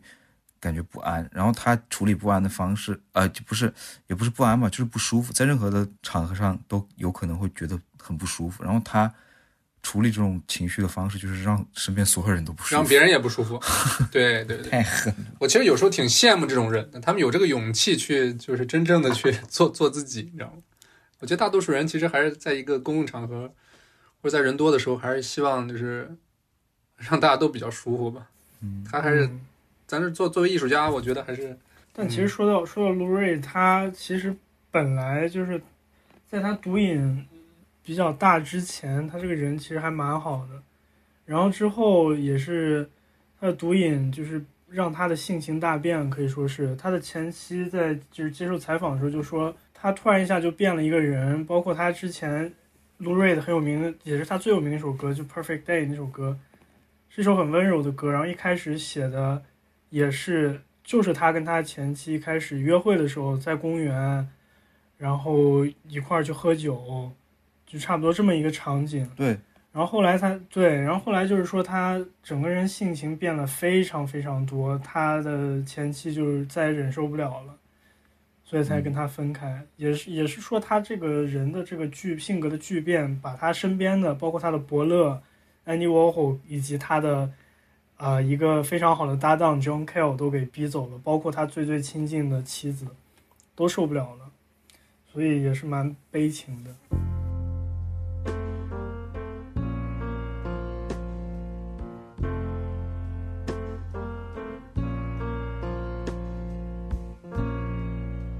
Just a perfect day. Drink sangria in the park. And then later, when it gets dark, we go home.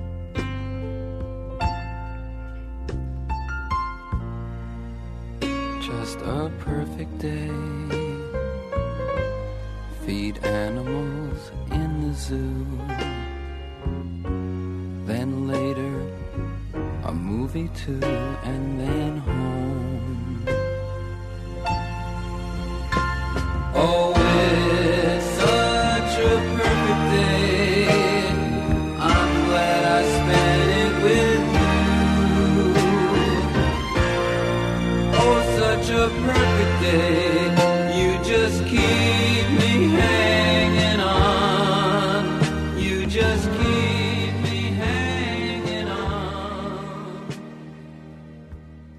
然后第二张专辑的时候，就是这种不 care 的这种感觉啊，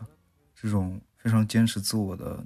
行为方式，就是愈演愈烈了。我们从最后一首歌来听一听，你听过这个吗？Sister Ray 这首歌很多平台它没有收录，十七分钟的，对，就是这这首十七分钟的 Sister Ray 这个歌，你说你做一首十七分钟的歌，就跟做做一个五六个小时电影一样，就完全抛弃商业了，相当于就完全已经可能第一张不 care 了。是啊，你想把经纪人经纪人都炒了，他他想啥商业？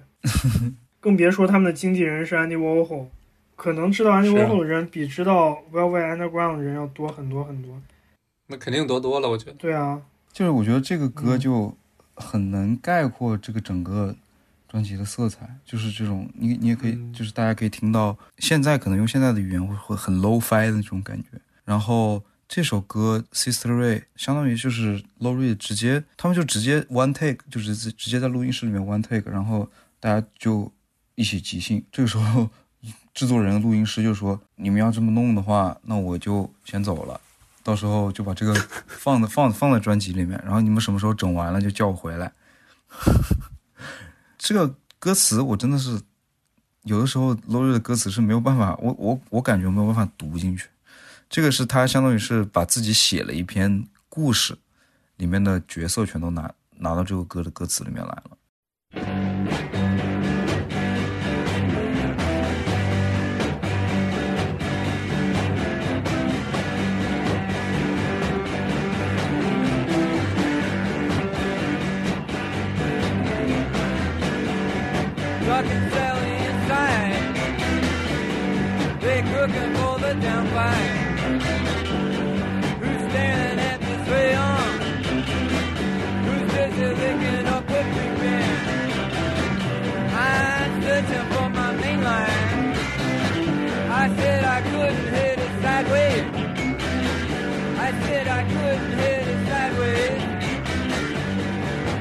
Like Sister Ray said, whip it on.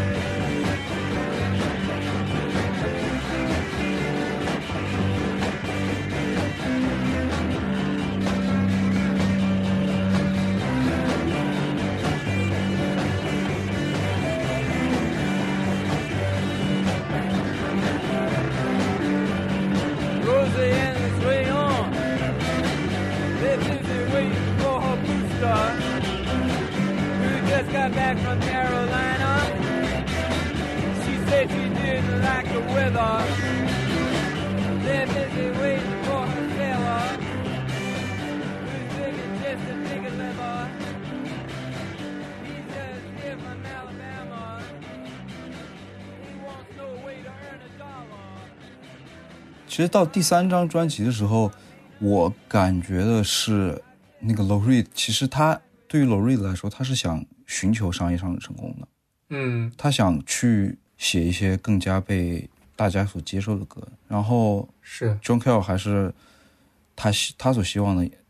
一方面是更极简，一方面是更实验的东西。所以在这个时候，其实相当于是录完了第二张专辑，John Cale John Cale 就被踢出去 l o r e 拱火之下踢出去了。而且 l o r e 当时就是他直接把另外两个成员叫过来说，要么是他走，要么我走，直接道德绑架。然后做了决定之后，他都没有勇气去直接当面告诉那个呃 John Cale 不欢而散吧，反正就也还好，这两两个之后老老了之后，他们又和好了嘛。和好了一段时间，又又又又吵翻了，我感觉，反正就是唉。跟谈恋爱似的。本来地下丝绒这个也没什么发布，就是他的专辑列表上面也没什么，但是就是这两个人在一起之间迸发出的那个很短暂的那种火花。到了第三张专辑的时候，相当于 l o r i 独掌大权了嘛，然后这个时候就来了一个叫 Dog U 的人来替顶替那个 John Cale 的位置，可以明显的感觉到，从这个第三张专辑开始就缺失了那个 John Cale 他所带来的那些东西。但是呢，对我觉得这个歌里面也就是出了非常多好歌，是就那在那个洛瑞一言堂的时候，比如说第一首歌就是 Candy Says，对吧？就整个这张专辑听感下来就是很，我觉得怎么说，就是棱角少了一些吧。嗯，就比较好进入了，嗯，听起来挺舒服的，就感觉上类似于第一张专辑，但是又没有第一张专辑的，就是色彩那么明显嘛，那么鲜明。哦，但里面也有也有一些那种往怪了走的歌。我觉得 Reed 他他本身在音乐上他也是一个很很有独创性的人嘛，非常的嗯 authenticity。也不是说 John Cale 走了，这个乐队就趋于流俗了，也完全不是这样的。嗯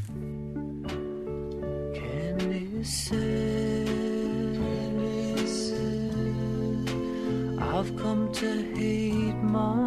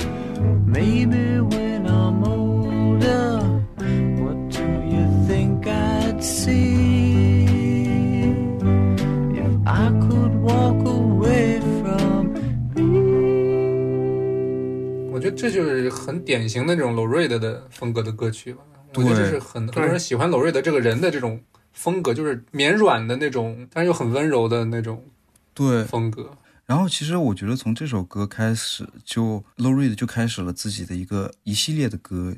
，which is 就是是去记录那些在 factory 里面工作的这些人，他们的一个群像。比如说这个歌 Candy 就是那个呃跨性别的一个演员叫 Candy Darling，然后这个歌词里面就是在写他的故事。所以我觉得就是很多人会从那个 Lori 的歌里面得到一种慰藉的感觉，就是他像是一个记录者，但是他记录的时候是带着关怀的。他也是很多流行音乐史上第一个在歌词在内容里面去展现 LGBTQ 人群的这样。嗯，确实太超前了。没办法，他他这我感觉就是他在那个环境之中，他身边就是这些人，就他就是拿身边所看到的、所接触到的这些朋友们，嗯或者相对来说更比较了解的人，来作为了自己的素材嘛。感觉可能这也是他作家的一面，你不觉得吗？嗯，对，就是就是去观察生活、记录生活的那一面。嗯，然后刚刚那个 Ricky 一直说他很喜欢的那个 Pale Blue Eye，也在这这张专辑里面。没有，但其实这张专辑我我更喜欢的是另一首歌，是最后一首歌叫《After Hours》。我觉得这首歌《哦 Pale Blue Eyes》可能听了太多遍了，就是，After Hours，嗯，对，我觉得最后下班后一首歌，嗯，更好听一些。啊，我想我知道这是哪首歌了，是 Mo Tucker 唱的那个歌吗？对，这个是真的蛮小小清新的，这个歌是。对啊，就是主要这个这个女孩的声音就很，这这声音太太太小清新了，她这个歌声。有种小飞机场的感觉，你知道吗？哦，原来 Ricky 喜欢这种歌。没有，就是这个乐队的歌，我听了之后，包括像那个 Winners in Fur，就是这种歌听多了，它太满了，你知道吧？就是让我听了觉得很累。这首歌可能听起来觉得比较放松一些。One, two, three. If you close the door, the night could last forever. Leave the sun shine out and say hello to never. All the people are dancing and they're having such fun. I wish it could happen to me. But if you close the door, I'd never have to see the day again. If you close the door,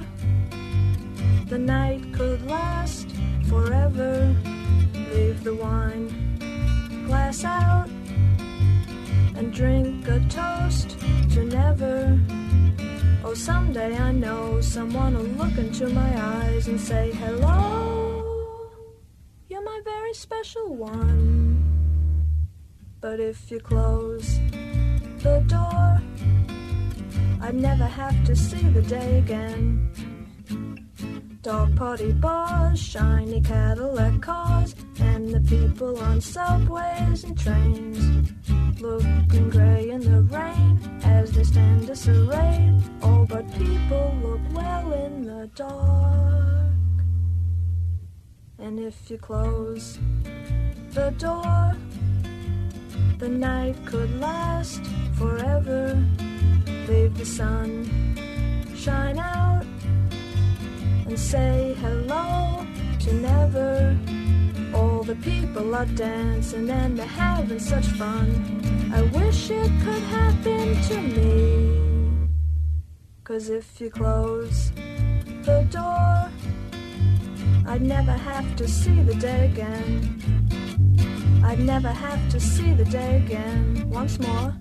I'd never have to see the day. 你记不记得我们当时看那个纪录片里面，就是他们 Mo Tucker 就是他们的那个女鼓手说想唱一个，就是就是 Lori 给他写了一首歌吧，就觉得适合他来唱，但是他特别不自信，对，然后他就把所有就是唱这首歌、录这首歌的时候，把所有人都赶走了，然后把灯关掉，然后一个人在里面唱歌。真像个小女孩儿。那在那个纪录片里面，她是一个，在那个纪录片里面是一个很老的老奶奶了，但是就特别精神，然后特别心直口快的那没。错没错，我觉得他眼眼睛特别亮。嗯对，眼睛很亮。对对，就是他可能也说不上是一个技术多么好的鼓手，但是他，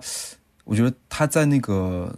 Love Underground 里面，他就是一个那种有有有那么一点到后面音乐发展的时候那种比较机械感的鼓手，但是就是他可以推动那个节奏，然后非常精准，然后非常的对他要是真从技术来说的话，他基本上也就是有有手就行的水平吧。但就是对啊，他在乐队后期，包括经历了这嗯 Lou Reed 他性情大变，然后把经纪人把 John Cale 都赶走之后，还一直留在 Lou Reed 身边。他我记得那个纪录片里就是说，他其实一直很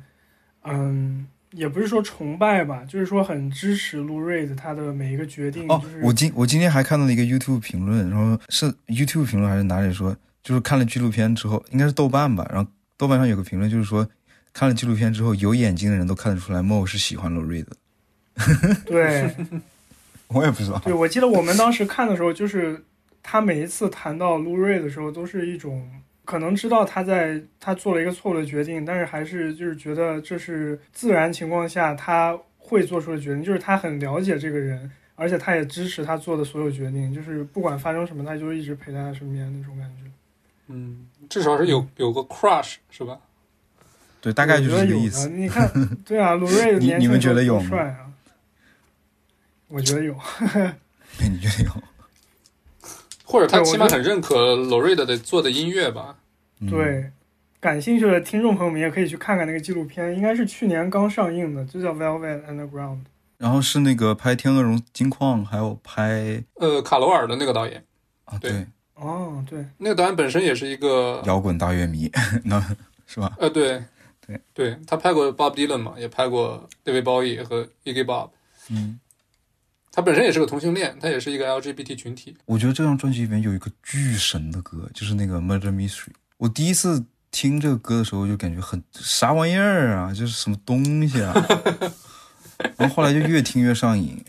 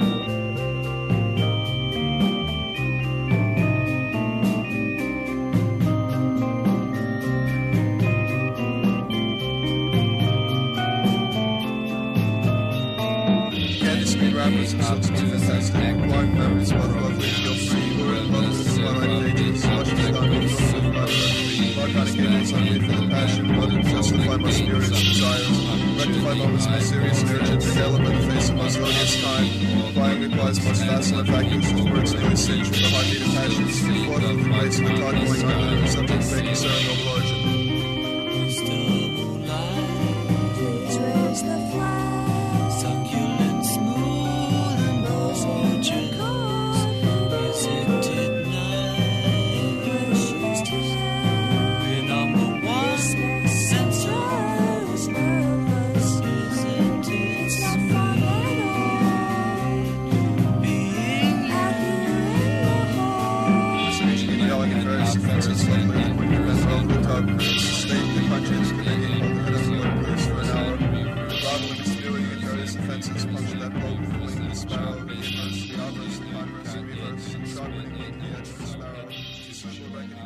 等会儿我先说啊，我觉得，我觉得这首歌我听，就是大概听到一分钟或者一分半的时候，把它音质再调好一点点，把人声去掉，把它放到 Radiohead 里的后期的一张专辑里，我绝对会觉得这是一张 Radiohead 一首 Radiohead 的歌。哎，有有有点那种感觉啊，真的，对，就比如说后边 In Rainbows，你放到这种专辑里，我绝对听不出来这是地下丝绒的歌。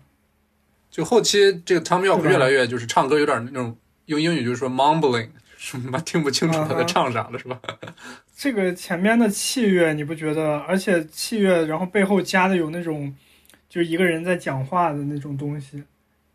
我觉得就挺 Radiohead 的，对吧？录录完查一查，是不是 Johnny Greenwood 也是 Radio 呃也是地下丝绒大乐迷？地下丝绒粉丝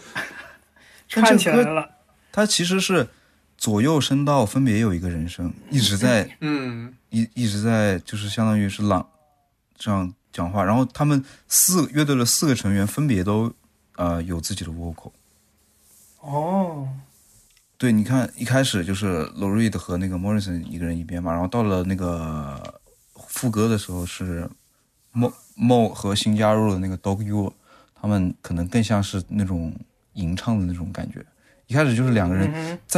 在他妈你一个一边耳朵一个人很快的速度在那念，但是就是所以你后来去找他的歌词看，你就嗯哪一句是哪一句啊？我感觉我就是可能你要看懂这个歌词，你只能买那个 Lou Reed 后来他自己出书出的那个歌词本，歌词书。但就不知道为什么这个歌就给你感觉特别特别容易让你陷进去，虽然你根本就没有办法识别它它的那个在文本上的 content 是什么。嗯嗯，我觉得不用去听歌词，这首歌的对，这个这个歌的器乐也很好，器乐很好。嗯然后他们这个处处理的这种方式真的是，嗯就很像你在那种美术馆，然后走进一个就是那种声音的那种空间似的，啊，对对对对对对对，是吧？反正就是这种感觉。哎呀，不知道这个歌真的太迷了，但是我真的哎就贼喜欢这首歌。我最近我最近他妈老听这个歌，你刚刚说这首歌它左右声道是不一样的，对吧？聊到这里，可以给可以给观众朋友们、给我们的乐迷朋友们提个小问题，就是我们电台上一次放这种左右音轨它是不一样的歌是什么时候？你们知道不？你俩知道不？我猜你们知道。好像是那个 Radiohead 的那个，是是 Pink Floyd 的那个 Interstellar Overdrive 哦，那个器乐的，很野，就是左左右左右一直晃那个，你记得不？很带劲儿的哦。哦哦哦，我想起来了，我想来了有印象了，有印象了，嗯，但是啊他的那个好像是，他是那个声场的位置一直在你左右晃的那种感觉，对吧？我记得。其实我觉得啊，就我们听专辑这个时间，没有办法用这个它发行的时间划分。是吗？你作为一个中中国的乐迷来说，你是接受到这些国外的摇滚乐或者这种流行文化的东西，都是一股脑的进来的。嗯嗯嗯，只有你到后面你自己真的感兴趣这件事情的时候，你去慢慢的理，你才能理去理出来一个时间的那种概念上来。但有时候就是相对来说，七零年这个时候，就比如说拿那些英国乐队来比的话，嗯，就也是 Led Zeppelin 刚刚登上舞台，然后 Pink Floyd 还没找到这个迷幻摇滚之后的那个方向，披头士有刚解散。其实这么想想，Velvet Underground 其实也还是很超前，也是借着纽约当时整个艺术氛围，啊就是当时可能确实是概念很很往前走。阿文嘎的这个风潮。对对对，刚刚也说到，就是录完《Loaded》这张专辑 Reed 就感觉在地下松，我感觉他就是觉得看不到希望，然后他就走了，他也走了，我觉得可能也是因为商业上一直不太成功，让他觉得没有受到认可嘛。我觉得他还是一个很需要认可的人。是 Low Reed 到后面就是跟那个 David Bowie 他们就走得很近了。是嗯然后包括他的首张专辑就是 Trans 呃 Transformer 第一就是他的 solo 生涯的第一张专辑嘛，然后就是由 David Bowie 和他的吉他手去制作的。Satellites gone up to the skies. Things like that drive me out of my mind. I watched it for a little while. I like to watch things on TV. Satellite of love. Satellite of love.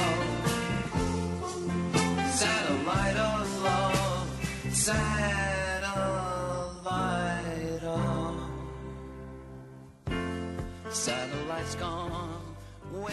这首歌听着还还是像他以前在地下丝绒做的那种歌，对对嗯，，对，很柔软的质感，我觉得。然后甚至题材都可以跟那个 Candy Says 这这一类的歌对上，因为它也是，而且它这次是更多了，它是直接一首歌，相当于就是去描写那个 Factory 里面人的一种群像的感觉。然后就像刚刚你说的那个 Perfect Day 这首歌，我觉得这个这个就是体现 Lori 这个人他他所说的那种 songwriting 的哲学，就是很平实，很简单，嗯对就是包括但是呢，就像我刚刚说的，我我听 Velvet Underground 它的就是热门单曲吧，我会觉得有一些单调，有一些重复。我后来想的话，就是我们聊的过程中，我在想为什么会有这种感觉，就是因为它呃可能情感的起伏没有太多，但是 Perfect Day 我觉得就我就很喜欢，因为我觉得这首歌它就有一个情感的起伏，比如说到后边第二段副歌的时候，他就是相当于爆发了一下，把他的情感整个就上来了，包括他唱的声音也变大了。然后其实也讲也唱的是一个很悲伤的故事，我觉得就在公园里面喝酒啊，然后一起回家看一场对电影，就是非常平时但是动人的爱情，但是还是嗯掩藏不了 Lori 的这个人他的悲情色彩，对吧？他就是他知道自己是有缺陷的人，他想要成就是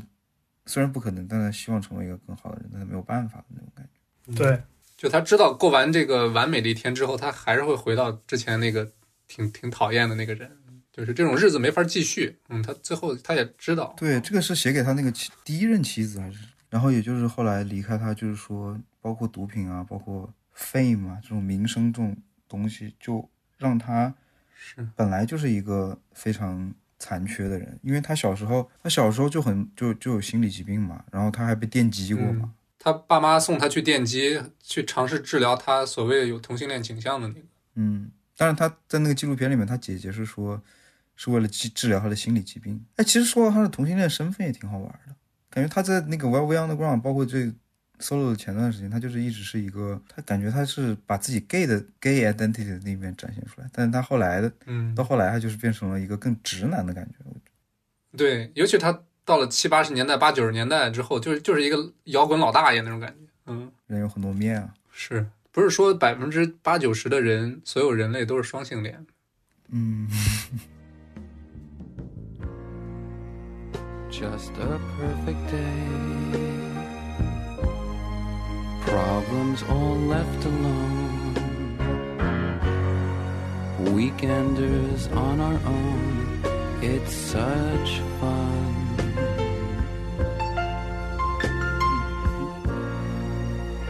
Just a perfect day.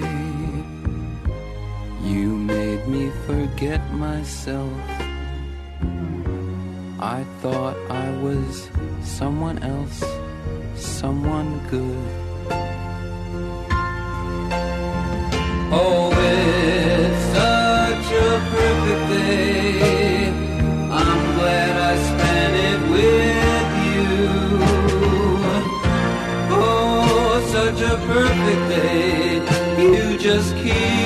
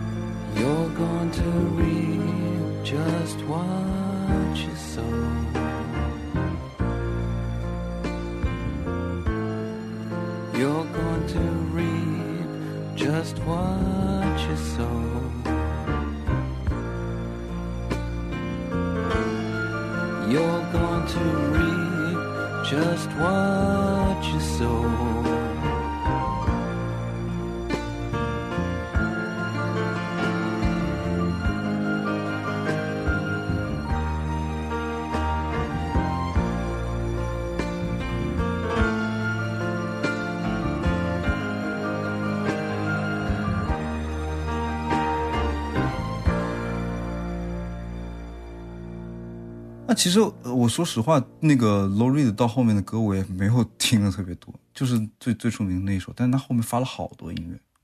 我也听的不多了，但是九零年的时候，他跟 John Cale 又重新合作做了一张专辑，对，那个然后里边有首歌我我听了，叫 Nobody But You，那首歌还还挺好听的，我觉得。应该也是因为八七年的时候，那个安迪沃霍去世了。对对，就是他两人好像就是为了为了纪念他嘛，哦这个这个伯乐，然后这个 mentor 是吧？Songs for 那个、嗯叫什么 Songs for Drella 还是叫什么？但其实据说那个 Low 那个 John Cale 还是挺不爽，因为 Reed 还是在占主导。哦，那其实说到那个 John Cale，他从 Velvet Underground 被踢出去之后，他也他也其实也一直在做音乐，而且他是他一开始先是去当制作人了，然后制作的制作的专辑有 Stooges，然后 Patty Smith，哦，他是不是也帮 Nicole 做了？嗯，对，那个 Nicole 的很多后后来的专辑都是他来制作的，然后器乐也是他弹的。这这一批就是我们之前说的叫 Proto Punk 嘛，就是前朋克的原始状态的朋克，这些很多专辑都是他做的。他他到后面就是感觉他不知道为什么也也想开了的感觉，他也比较追求这种商业上的成功啊，这种，感觉。包括后期他也借着这个 Velvet Underground 的名义去进行了很多演出嘛，嗯，对，确实想开了，我觉得。而且他后期不是穿着打扮也特别帅嘛，哦后后就就这种聊聊们那个纪录 John 片里面 Cale，你聊帅啊其穿搭都行。反正他后来又搬回了伦敦嘛，然后感觉到后面他一方面就是他玩的领域挺广的，就包括还跟 Brian Eno 一起做了很多音乐，就有点电子电气化的。然后后来带就是在 l u r i 去世之后，办了很多去致敬 Velvet Underground 和 Nicole 的这个音乐会啊，然后包括就是在之前在中国办的那一场，嗯，不知道哪里可以看到视频吗？我你们见过看过视频吗？我就是在那个有一期播客节目里面听到他们说这件事情，但我不知道哪里可以看到。对，有兴趣的可以大家去搜一下那个地下丝绒，然后在微信上就有一篇是 X 博士写的吧，然后就是采访张守望，然后那篇文章我看最后还是建崔写的。啊，对啊，建崔，我刚刚说的那个播客节目就是建崔的 Common FM，他们有聊一起，就是张守望一块儿，然后张守望也是亲自去采访过 John Kell，嗯。然后写了一篇写了一篇稿子嘛，然后就是包括我们之前说的去呃看 Well Underground 他们音乐的一些根源，我也是从他那里读到。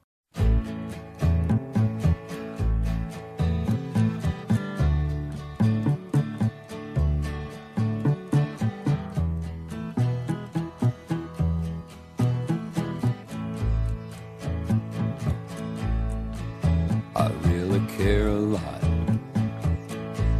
Although I look like I do not. Since I was shot, but you. I know I look lazy.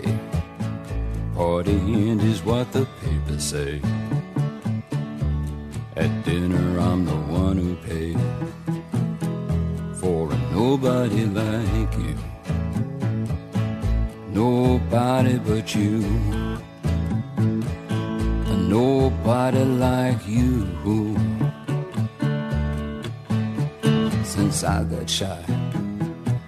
there's nobody but you. Won't you decorate my house? I'll sit there quiet as a mouse. You know me, I like to look a lot at nobody but you. I'll hold your hand and slap my face.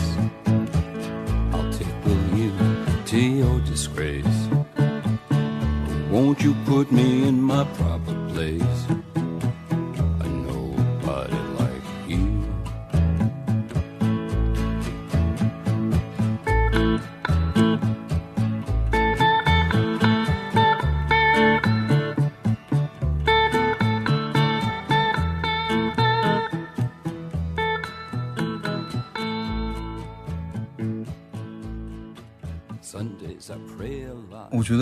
那个 e b Underground 还有一个不得不提的人物，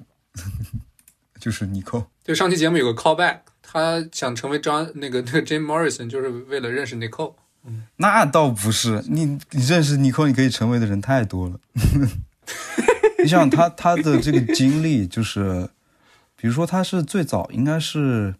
啊、呃跟那个 Brian Jones，就是 Rolling Stone 的那个吉他手，嗯，呃一起，他们是先认识的，然后有一段儿这有没有一段这个东西就是不不好不好说感觉很很难没有，就那个年代，这么两个人。，probably，然后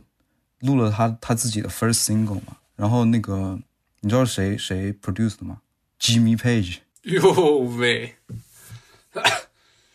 摇滚是个圈儿啊！都是好哥们儿。又被介绍给那个 Bob Dylan 认识，然后也唱过 Bob Dylan 写的歌。然后其实就是尼尼寇，就是我们刚刚说，就是感觉就是他的故事就是被被 Andy Warhol 亲选的一个乐队的招牌嘛。但我觉得他他这个人就是也挺传奇的，就是他是个德国裔的吧，然后对他出生是在二战期间出生，他的爸爸就是加入了纳粹，然后战死，然后包括还有一段时间应该是他。他被他的祖父祖母就是带到森林里面去生活，然后避难的那种。然后就是他开始唱歌的时候，就像我们刚刚说的是起点非常高，就直接是 Brian Jones 给他跟他一起合作录的 single。然后之后他就是从他应该是从伦敦到了纽约，然后在纽约就跟那个被 Andy Warhol 发掘成了他那个实验实验电影里面的演员。然后同时，他也在那在纽约的一个 club 里面唱歌。这个又又是一个故事，就是 Leonard Cohen 就有有一次去，直接就是被迷迷住迷倒了。但好像追没追上是吧？对，追没追上。然后因为那个尼克尼克觉得他尼克说他喜欢年轻的男人，不喜欢老男人。Cohen 那个时候应该已经四五十了吧？我觉得。对，反正反正我感觉这个尼寇这个就是有点王菲那味儿了。女神一样的存在。哎，真的他妈的。德国王妃，德国王妃，我操！你他妈！就很多人对她的评价就是说她是一半 goddess 一半冰山的那种感觉。其实我觉得他长得就是挺有那个 masculine 的那种感觉。对对对又又刚刚我们刚刚说的所有 所有好看的脸也是雌雄同体的。你别说，还真是。他其实就是一种很居无定所的，一直在颠簸，去到这个地方做做这做一些事情，然后马上就走了，就离开另一个地方，一直没有安全感的安全感的那种感觉。包括他在离开了第二斯隆之后，他也开始就是去录自己的戏，录自己的音乐嘛，然后就是他的第一张专辑叫《Chelsea Girl》，这张专辑就是被他的公司和制作人做成了一个完全不是他所想要的样子，就是做的特别民谣，但是他说他想要鼓。他想要更多的吉他，但是他没有，他在这个做自己的作品的时候没有任何话语权，反而就是像一个被当成一个会唱歌的花瓶一样，啊、去去去对待。然后他特别讨厌那张专辑里面的弦乐弦弦乐，然后他说他就是他拿到那个被混音出来的作品的时候，他就 特别难过，就直接哭了那种。嗯，就是可以看出来，就是在那个非常男性主导的一个摇滚文化圈里面那个年代，然后这个时候就出现了一个人，出现了一个人，就是 Jim Morrison，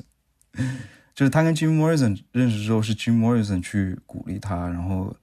去写自己的歌，然后得到了更多的对自己音乐的控制权嘛。然后你就出现了，我一个蓝颜知己，是吧？你妈！然后还有就是，都说他是哥特摇滚的一个起源嘛，就是他这个形象，就是包括现在的这些亚文化女孩们，这是你们的教母啊。嗯这个是他是那个包括包豪斯啊、The Cure 啊这些这些乐队都是亲自承认，就是说受到他的影响特别大。嗯，我感觉他们就是从 Velvet Underground 这这样一个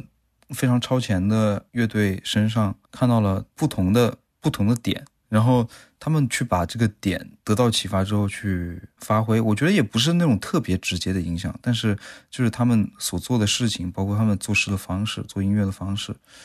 给后面的很多后来者打了个样的那种感觉。就很多时候我们其实，比如说 w a v e Underground 的所有专辑也没有聊全，然后 l o r e 的其实也是简单的说了一下，其实就是大家能听到这些音乐，然后如果感兴趣的话，就可以对这个音乐人进行深挖吧，嗯，在私下，就是我们就是相当于给个引子，嗯，没错，是这样的。一方面是给个引子，一方面就是希望能够能够表述出同样喜欢 Velvet Underground 的人，他们心中所想、所嗯感受到的东西，从他们音乐之中。也挺有意思。其实咱们小时候也是看的这种文章啊，或者这种视频啊，就没想到有一天自己也变成这个这个角色，对，去去去播种的那个人啊、是不是？好，那我们这一期就聊到这里。感谢收期收听本期离谱 Auto Tune，我是 Brad，我是 Ricky，我是 Dylan，我们下期再见。I don't do too much talking these days.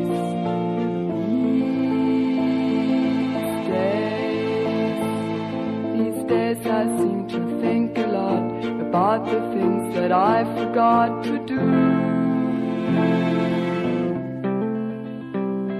And all the times I had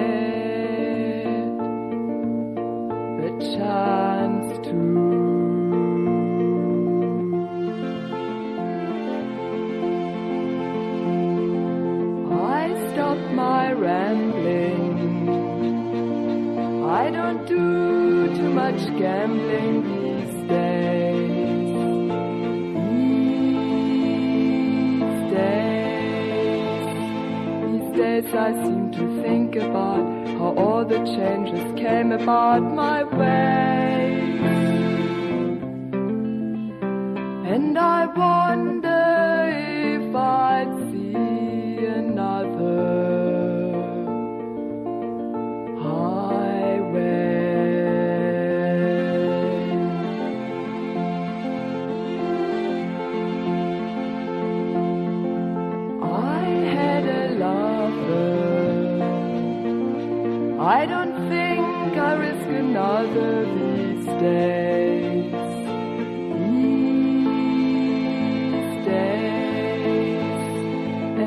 I seem to be afraid to live the life that I have made in song.